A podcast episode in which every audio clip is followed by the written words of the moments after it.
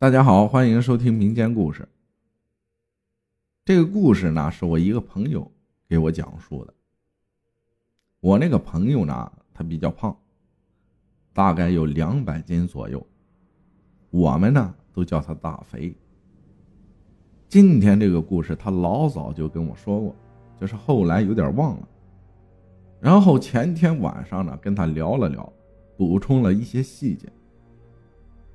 初中那会儿啊，我和他是同学，不是一个班的，但是是一个村的，所以我们关系也非常好。初三那会儿，大肥的妈妈不小心从高处摔了下来，小腿骨折了，然后被送到了某骨科医院去住院。因为当时正好是寒假。所以大肥也有时间去照顾他的妈妈。在这里说一下啊，大肥他们家呢，在村里开了一家便利店。大肥和他爸爸是轮流去医院照顾他妈妈的。接下来呢，就要进入正题了。当时他妈妈做完手术之后，就在病房里休养。有天晚上，轮到大肥去照顾他妈妈。当天晚上十点多钟，来了一个。骨科急诊，做完手术后就送到了大肥妈妈那个病房，而且就在隔壁那个床上。伤者是个女孩，年龄不是很大，应该啊是个学生。听医生说，是因为跳楼导致身体有多处骨折，好像父母在外地，伤者在学校上学住校。大肥看到之后呢，就过去帮忙照顾。等到凌晨的时候，女孩父母才赶了过来。看到大肥在那儿帮忙照顾，就过来道谢。当然啊，这不是重点，重点是那个女孩啊醒过来之后，当时那个女孩醒过来之后，就跟她爸妈说啊，一定要谢谢扶我来医院的那两个人，要不是他们，我可能就死了。女孩父母见女孩醒了，也比较激动，之后就问女孩为什么要跳楼。因为大肥妈妈病床就在旁边，女孩他们一家谈话也没有回避外人，所以大肥和他妈妈在旁边是听得一清二楚。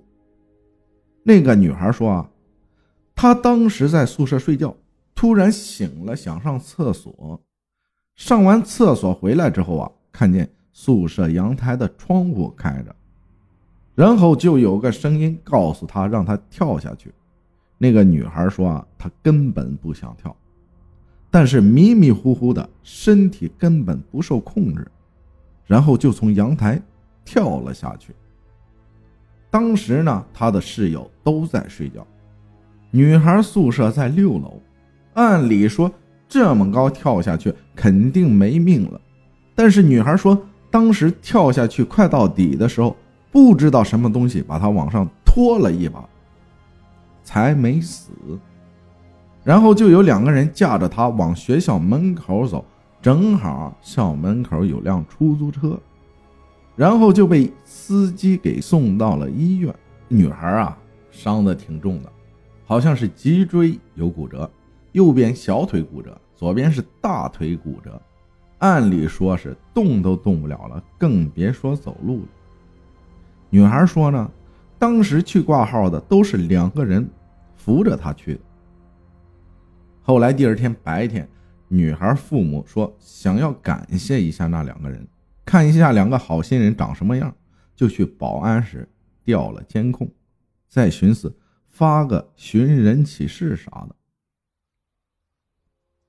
听到这儿，各位也应该猜出来了，监控里根本就没有那两个人。从出租车进医院之后，就见只有女孩一个人下车，然后女孩两个手扶着空气，走向了急诊挂号处。自己去交的费，挂的号，全程没有一个人。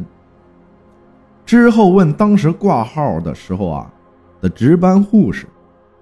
护士说：“就他一个人来挂的号。”后来在监控里把出租车的车牌记了下来，去找当时出租车司机询问。司机说：“呢，当时也不知道为啥，就觉得学校那边能拉到活之后就看见一个女孩出来了，坐了他的车，包括学校门口监控拍到的也是女孩一个人出的校门。这件事呢，到这儿也就完了。我们来分析一下啊，也就是用鬼神方面分析一下。女孩在学校上完厕所之后，有个声音告诉她让她跳楼，并且女孩身体是不受控制的。我感觉是那个宿舍楼之前肯定死过人，而且应该是跳楼死的。老话讲啊，横死的人不能投胎，而且怨气比较大。投胎的话呢，必须得抓替身，而且死者必须要和他死法一模一样。女孩当时可能是被当了替身呐。因为女孩属阴，而女生宿舍楼呢，更是阴气最重的地方。可能女孩那是个时候啊，时运比较背，阳气变弱，才会被鬼抓了当替身。那么女孩从楼上跳下来，有人拖了她一把，并且后来两个不存在的人扶着女孩去了医院。要知道，当时啊，女孩身体多处骨折。站都不可能站起来。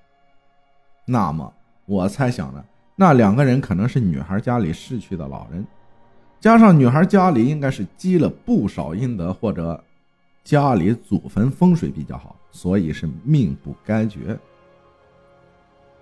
或者那两个人呢，应该是阴差，女孩阳寿未尽，阴差不收女孩的命，所以才救了女孩。这儿呢，咱们说一些题外话啊。传说当中啊，阴差不仅仅有黑白无常和牛头马面。你呢可以这么理解：黑白无常和牛头马面是掌管地府里阴差的头头，类似于保安队长的那种。然后他们各司其职，麾下有很多的阴差，就跟古时候衙门的官差一样，他们才是。勾魂的主力。谢谢大家的收听。